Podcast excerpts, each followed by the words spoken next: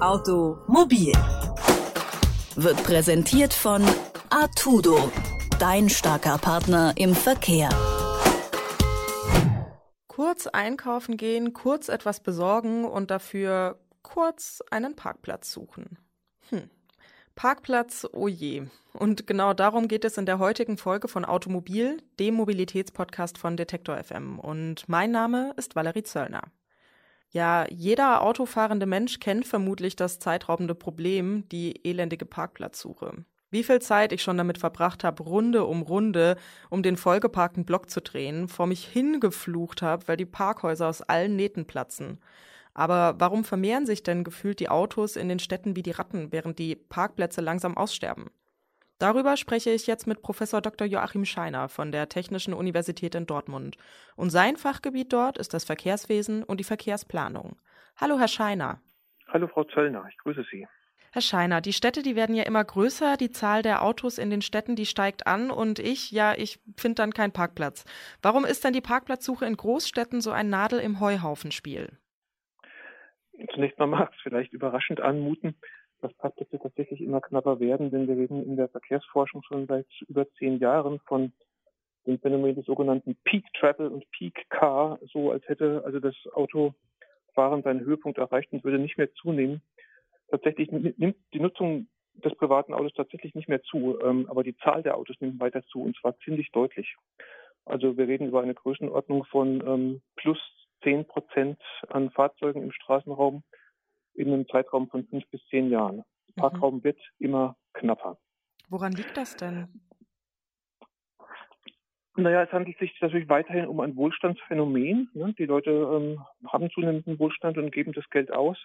Und wo wir früher eben Paare hatten, Ehepaare oder auch nicht verheiratete Paare, die sich ein Auto geteilt haben, haben sie heute selbst ähm, bei Rentnerhaushalten häufig zwei Autos für die zwei äh, Partner. Dann zum Beispiel den größeren Wagen für die Urlaubsreisen und für den Mann und den kleinen Wagen zusätzlich für die Frau für die kleinen Einkäufe zwischendurch.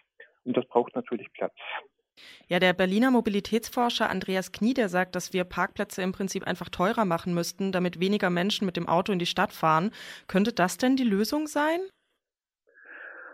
Ähm, die Preisgestaltung für das Parken ist tatsächlich ein ungelöstes Problem in der Verkehrsplanung und der Verkehrswirtschaft.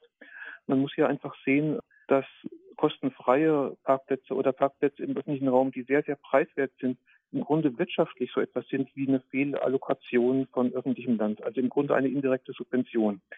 Das nehmen wir als gegeben hin und es ist auch weitgehend akzeptiert in weiten Teilen der Bevölkerung, dass man erwartet, dass ein, ein Parkplatz im öffentlichen Raum kostenfrei oder zu sehr geringen Preisen zur Verfügung stehen. Aber man muss einfach mal sehen, man würde sich vorstellen, man hätte eine Familie und die bekommt ein Kind und würde jetzt äh, verlangen, dass sie von der Kommune kostenlos Raum für ein Kinderzimmer zur Verfügung gestellt bekommt.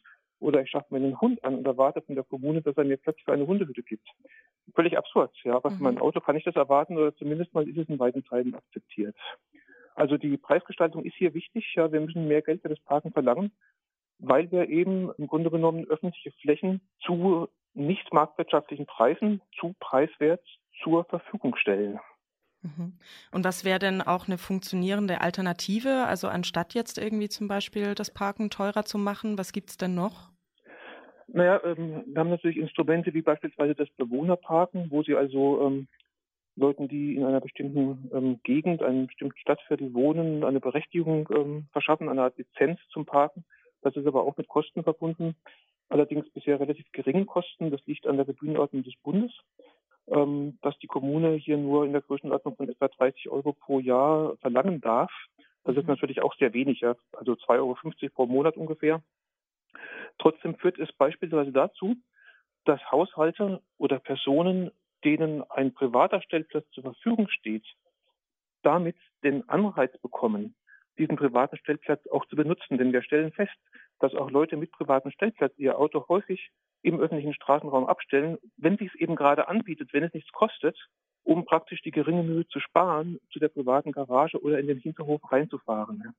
Und diese Phänomene könnte man natürlich deutlich reduzieren, wenn man auch nur geringe Preise nimmt und damit erzielt, dass wenigstens die Leute, die einen privaten Stellplatz haben, dort auch drauf fahren. Ja, naja, also Sie meinten ja jetzt gerade auch schon, die Autos werden immer mehr eigentlich in der Stadt. Ähm, was halten Sie von ja, Sachen wie Carsharing, wird das kommen? Oder, also ich meine, ich hatte ein Interview mit dem Professor Herrn Möser der Uni Karlsruhe und der meinte, dass das sich einfach nicht durchsetzen wird. Wie sehen Sie das?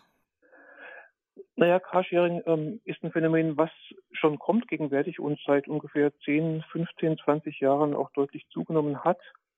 Ähm, dass wir damit jetzt die Zahl der ähm, Pkw in Privatbesitz wirklich wesentlich reduzieren, also so stark, dass man sagen könnte, man gewinnt hier auch in erheblichem Maß öffentlichen Raum zurück für andere Nutzungen. Das glaube ich nicht. Also so viel Vertrauen hätte ich jetzt nicht in das Prinzip Sharing oder die Sharing-Ökonomie insgesamt. Mhm. Also stellen Sie sich äh, die Frage beispielsweise, was passiert, wenn Sie in ein Mietshaus einziehen mit zehn Parteien und da ist ein kleiner Keller für die Waschmaschinen und Trockner. Das wäre eine Standardsituation, wo man eigentlich erwarten könnte, jeder profitiert nur davon, wenn sich da mehrere Haushalte eine Waschmaschine teilen und einen Trockner teilen. Passiert das wirklich? Ich glaube nicht in einem relevanten Ausmaß. Und so wird es beim Auto auch sein, dass die Vorteile, die man hat, dadurch, dass man praktisch unbegrenzt jederzeit und zu jedem Zweck auf das eigene Auto zurückgreifen kann, ohne sich dafür irgendeine Mühe zu geben, dass das so unschlagbar ist, dass Carsharing weiter ein sagen wir mal, nicht ein Randphänomen bleibt, aber auch keine Massenerscheinung wird. Hm.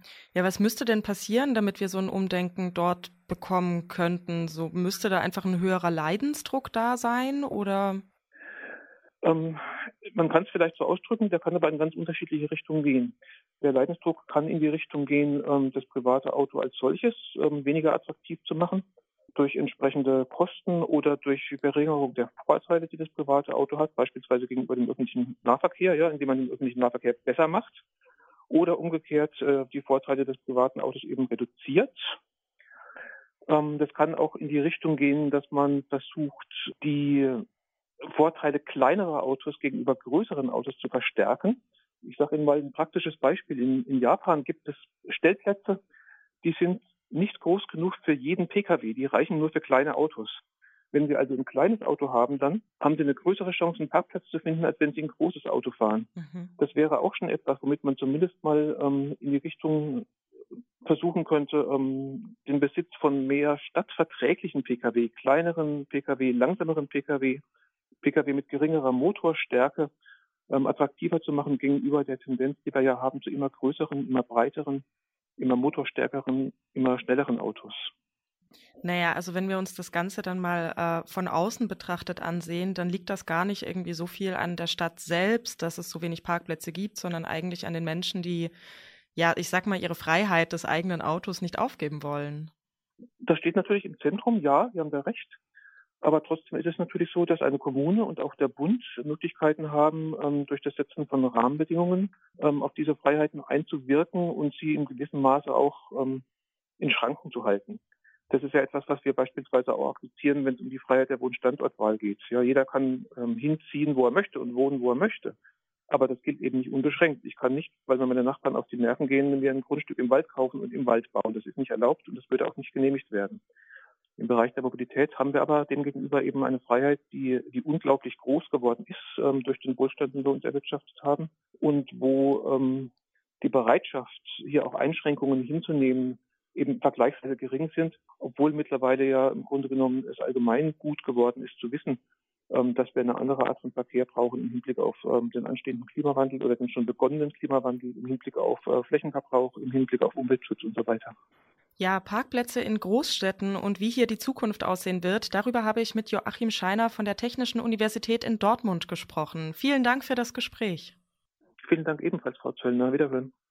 Immer mehr Menschen ziehen in Großstädte, wie zum Beispiel Berlin, Leipzig oder Frankfurt. Und die Parkplätze dort werden knapp. Ob nun teurere Parkplätze wirklich die Lösung sind, ist fraglich. Vor allem aber braucht es ein Umdenken in der Mobilität. Möglichkeiten wie zum Beispiel Carsharing müssen aktiv genutzt werden. Aber eben dieses Umdenken muss bei den Bürgerinnen und Bürgern der Stadt anfangen. Quasi ein Stück der eigenen Autofreiheit aufgeben zum Wohl des Ganzen.